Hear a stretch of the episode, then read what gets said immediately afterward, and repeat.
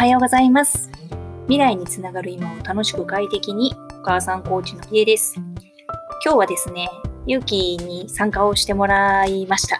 はい。よろしくお願いしま よろしす。くお願いします。無理やり引っ張ってきちゃった感もあるんですけど。はい。って言っちゃダメでしょ。えーっと、今日はですね、お母さんはあれなんです。なんかこう、今を大事に生きていきたいなーってしみじみ思いながら、昨日も頑張れないところでは頑張らなくてよくて、頑張らなきゃいけないところで頑張りたいよなーみたいなことを音声で話したのね。うん。まあ自分のやらなきゃいけないところでちゃんと頑張ればいいじゃん。だけど、じゃあ頑張らなきゃいけないところどこなのよって考えたときに、なんか今の現状でこうこういうふうにこう延長で考えて頑張っていかなきゃいけないなっていうふうに考える世の中では今もうなくなってきてるじゃない？多分勇気の感覚で分かってると思うけど、うん。なので例えばなんだけどちょうど勇気が成人になる10年後ざっくり。ね2030年ってどんな感じの世の中になってるの？みたいな。でその世の中になってる時には勇気どうするといいんだろうね？みたいな。どう考えているの？どう考える？みたいなのを今日はせっかくの週末だし話してみたいなと思っています、なんか語りもう行きますか？それともなんかちょこちょこっとお母さんも今調べてなんとなく、うん。そっち行ってから、うん。多分変わんないけど、うん、変わらないでどういうこと？言いたいことは言いたいこと。うん、まず最初に10年後日本の人口はどちらかというと減っている。うん。うん。あの高齢者は多くなってるけどね。世界の中に占める日本の比率って下がっててでも世界自体は人口が増えている10億15億ぐらい増えるのかな？だから食糧難が増えてくる？今のまんまの延長だと厳しいよね。特にインドとそれからアフリカのあたりがすごく人口が増えるんだって。って言っている。だからいろいろなこう人口の増加による影響みたいなものもあると思う。プラスまあもうもう完全に言われてることだけど環境。うん、あの温暖化による異常気象っていうのが本当課題になってるから今のまんまこう何？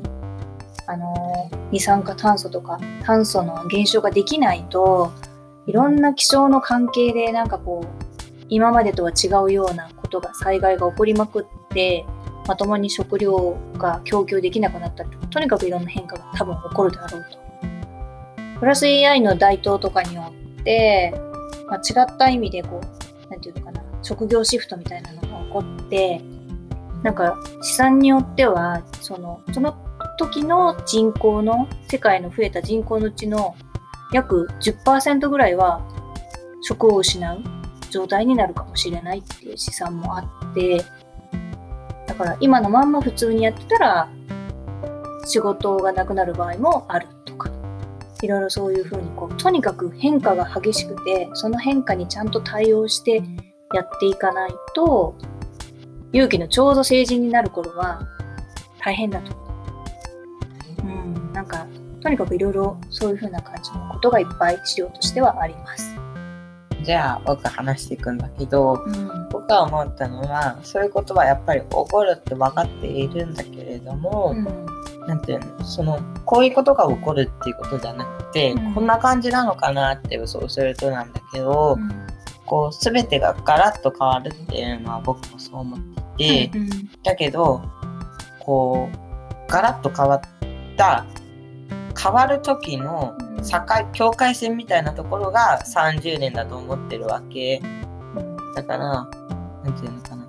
やっとみんながあやべ危機感を覚えるあたりっていうのかな。もう怒っちゃってうん。覚えちゃうみたいな時期が30年だと思ってうん。逆にもう手遅れ？みんな気づき始めるんだけどそれがもう全部大体のことが手遅れになっているっていうのが2030年だ 手遅れいろいろとね。そう。でだからこそこの20年もう超えちゃってて、他の国とかが結構焦ってるんじゃないかなって思っててなんか結構焦ってたりするじゃん。まあいろいろ頑張ってるよ。SDGs とかも立ててたりとかさなんかここが境界線でうん。ここ越えると気づいてはくれるけどもう手遅れっていうの。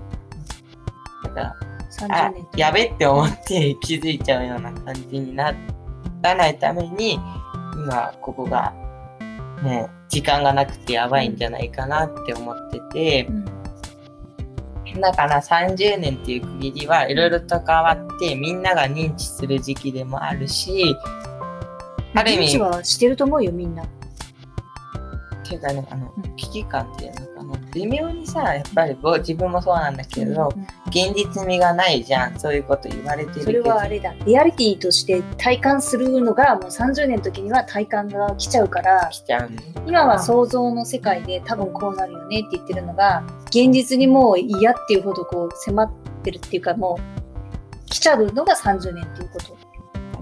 だから、ん。今知っててもあんまり行動できてないじゃん。まだ実感が湧いてないってそうそうそうそれでなんか今のところ結構続く気がしてて、うん。それでやってるとうん。もう手遅れになってるのが、あ本当にリアリティで危機感を覚えるのが30年で、でそこでもう手遅れある意味分かったけど手遅れになってるのが、今のままだと手遅れになるのが30年じゃないのかなって思ってて、うん。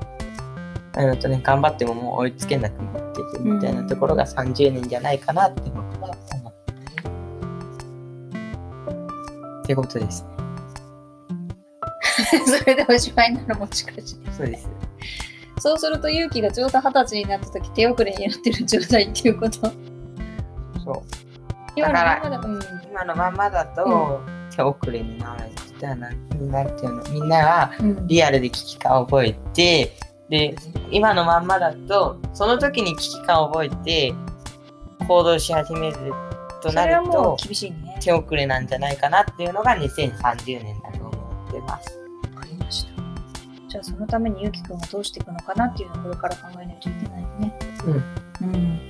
わかりました。ちょっとまだこれからだね。ということで、今日は10年後の未来、ざっくり10年後の未来ということで話をしてみました。ちょっと中途半端になってしまったかもしれないですが、このテーマはすごく重要なので、これからゆっくり勇気と一緒にいろいろ考えていきながら、そのための行動もしていけたらと思ってます。今日も最後まで聞いていただいてありがとうございます。ゆっくりのんびり学んだこと、気がついたこと、お役に立ちそうなことをこれからも、えー音声配信で伝えていきたいと思います。ではでは、今日も素敵な、えー残りの一日週末をお過ごしください。のりえと、ゆうきでした。ありがとうございました。勇気は言わない。ありがとうございました。